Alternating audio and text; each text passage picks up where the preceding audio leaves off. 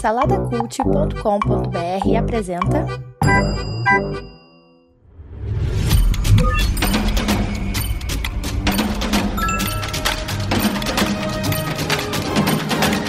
Bicicletas Voadoras. Apresentado por Bruno Guedon. Jurassic World Domínio seria o fim, a extinção da franquia de uma vez? pois é, eu acho que sim.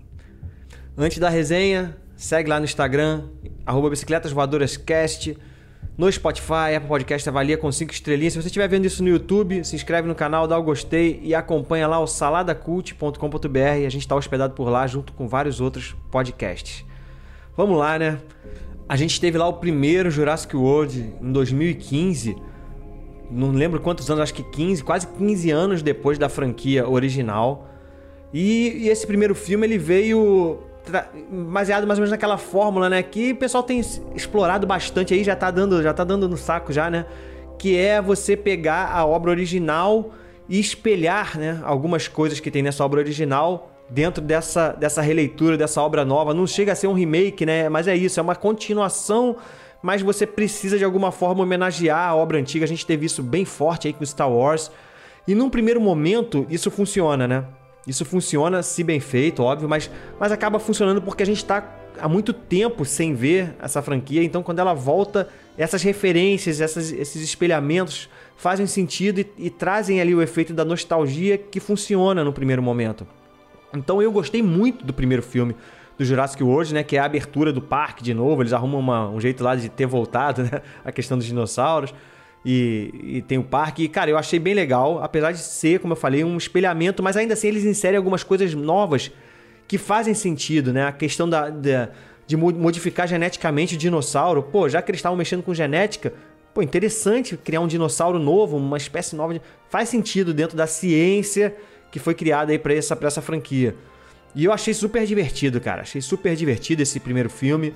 Gostei pra caramba. Se eu não me engano, eu lembro na época de ter dado cinco estrelinhas, assim, porque foi uma experiência sensacional no cinema. E a gente teve, é, três anos depois, a sequência, que é Jurassic World O Reino Ameaçado, se eu não me engano que na verdade parece que é a ilha onde os dinossauros estão, ela sofre uma tem um vulcão, né, que entra em erupção, acho que é isso, e eles tentam salvar os dinossauros. Resumindo, no final da história os dinossauros saem da ilha e invadem o mundo, nosso mundo. Algo que já tinha acontecido um pouco lá na franquia anterior, né, no, no segundo filme que o Tiranossauro Rex, mas só ele vai para a cidade e tal, que é legal. Mas aqui não. Aqui é no final do, do, do quinto filme, no final do quinto filme, é, os dinossauros acabam indo realmente para a cidade como um todo, assim, para o nosso mundo como um todo. O que gerou no final ali uma, uma situação. Esse, esse, esse, quinto filme eu nem gosto tanto, tá? Eu também acho que tem umas coisas bem complicadas. Inserem lá o lance da, da clonagem humana, né? Da menina que é uma clone. Já começa a ficar, caraca, cara, já tá, tá, tá indo demais, né? Mas termina assim interessante. Caraca, como que agora a sociedade vai lidar com os dinossauros no meio deles tal? E a gente tem aqui esse sexto filme, que na verdade se passa quatro anos após os eventos desse quinto filme. Então, os dinossauros já são uma coisa comum, a gente, a gente perde um pouco dessa adaptação. Eles não mostram muito isso. Mostra ali no início, né? Com, com uma, como se fosse uma reportagem de jornal, mostrando como, se, como que aconteceu tal. Mas assim, é muito raso, eles avançam a história há quatro anos e mostram que os dinossauros já fazem parte aí da, da sociedade. Existe contrabando de dinossauro, é, dinossauro domesticado. Meio que já tá equilibrado ali mais ou menos a coisa, né? E ao mesmo tempo existe uma empresa, claro, sempre tem uma empresa, né? Que tá, que tá estudando o genoma dos dinossauros em busca de, de cura de doenças, essa é a justificativa deles, né? Eis que aparece uma praga de gafanhoto, só que um gafanhoto, gafanhoto geneticamente modificado, um gafanhoto gigantão. E o problema é que esse tipo de gafanhoto acaba ameaçando a alimentação global, né? Porque eles, eles destroem as plantações muito mais rápido, enfim. Gera um desequilíbrio ali que pode levar a humanidade à extinção. E aí que entra o perso personagem da Laura Dern, que volta lá do primeiro filme. Esse terceiro filme agora. Quando eu falo terceiro filme, é o terceiro filme da nova franquia, né? Que são, na verdade, é o sexto filme. Eles trazem os personagens lá do primeiro e do segundo, da primeira trilogia lá de trás, né? O Sam Neill, o Jeff Goldblum e a própria Laura Dern, como eu falei, eles trazem de volta aqui. apostando num efeito nostalgia que, na minha opinião, não rolou. Não rolou, porque é, é um roteiro confuso. Como eu falei, os dinossauros viram meio que um pano de fundo.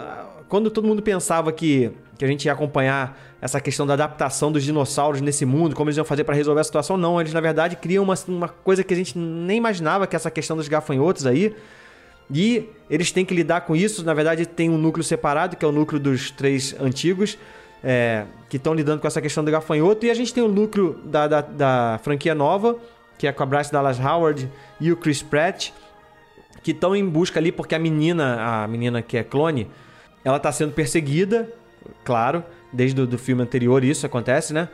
E esse núcleo que a gente já estava acostumado a ver aí dos últimos filmes, tá cuidando ali dessa menina, dessa questão da menina. E em algum momento do filme eles se juntam, mas assim, no fundo, no fundo, o filme é extremamente mal dirigido. A gente tem a volta aí do Colin Trevor do primeiro filme, que foi bem legal. Aqui, cara, eu, eu acredito que muitos filmes, muitas obras que foram filmadas durante a pandemia, algumas conseguiram driblar e sair bem nisso. Outras tiveram muito problemas aqui, cara, porque tem algumas cenas que acontecem que você não entende como que o diretor deixou passar uma imagem daquele tipo. Por que, que ele não mostrou algumas coisas, sabe? Eu não sei se não deu para filmar, eu não sei se se, sei lá, a questão do distanciamento, não podia ter gente junta, não funcionava, tinha que filmar separado, alguma coisa acontece. Eu tô vendo isso se repetir na série, por exemplo, do Obi-Wan Kenobi. Tem umas cenas assim que fala, cara, não tem sentido essa cena. Tá muito mal filmado, não tá fazendo sentido como o diretor tá mostrando aquilo pra gente. A edição também não tá conseguindo corrigir. Aí eu fico na dúvida se é um problema de roteiro, se é um problema de direção, se essa questão da pandemia, ou se realmente a parada é ruim. Porque tem umas cenas que acontecem aqui e você fala, cara, não, não é possível, pô. O cara tava aqui embaixo, aí de repente ele aparece lá em cima com uma facilidade, sabe? Um personagem salva o outro. Enfim, tem uma hora tem uma cena que, por exemplo, eles estão fazendo uma armadilha pro Velociraptor cair dentro, entrar dentro de uma gaiola. Então o cara tá ali parado, você fica esperando. Aí quando, quando acontece a cena, você você não vê o direito que acontece, de repente o bicho tá preso lá dentro e pronto. É, caramba sabe, é estranho. Parece que ficou faltando alguma coisa, não sei. Então o filme ele é repleto disso, ele, ele é repleto de cenas jogadas, diálogos assim, muito fracos, sabe? Clichêzão. E meio que ele apela só pra questão dos dinossauros, que sempre é legal, né? Ver dinossauro sempre é legal. E a única coisa que presta no filme é isso, cara. São a questão dos dinossauros. O efeito nostalgia que eu falei que não funciona, de uma maneira geral não funciona, mas em alguns momentos ali, principalmente no final, que a coisa realmente quando os núcleos se juntam, em alguns momentos ali você, sabe, dá aquele quentinho no coração de estar tá vendo aquela galera junto ali de novo, sabe? Em alguns pequenos momentos você curte, mas de uma forma geral não rolou, cara, não rolou mesmo. Achei muito fraco. A única coisa que eu curti nesse filme aí é uma coisa minha pessoal, é que eu fui com a minha filha de 8 anos é, na verdade, ela, o filme é 14 anos, mas ela foi comigo e tal. Porque eu queria, ela nunca assistiu no, no, cinema um filme nesse nível, né? Assim, uma coisa, uma temática um pouco mais adulta e assim, épico, né? Um filme de aventura que tem a tela grande, o som, aquela coisa. E eu queria que ela passasse por essa experiência né? junto comigo, né? Ela que, que quis assistir até, ela falou comigo e tal.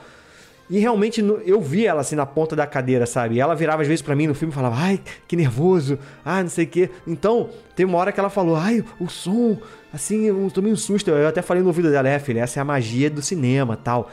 Porque isso eu tava gostando de ver ela passar por aquela experiência. Pena que o filme é muito ruim. Ela saiu assim, vibrando, né, do filme, achou maneiríssimo tal. Mas eu, eu não quis falar que o filme é ruim assim perto dela, porque para não desanimar ela, né? Mas assim, achei muito fraco o filme, é lamentável. Eu vou dar um, dois para Jurassic World Domínio.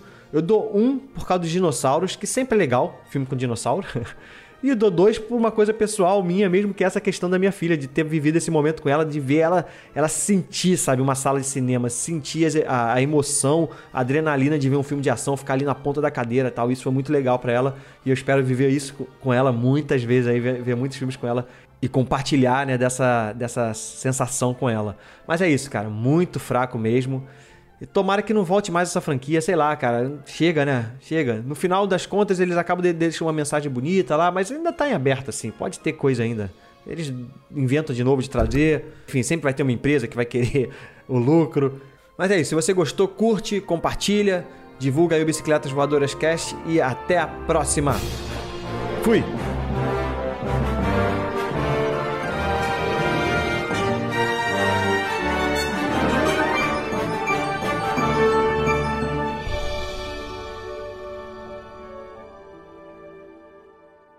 Produzido por Imagem Vida Studios. imagemvida.com.br.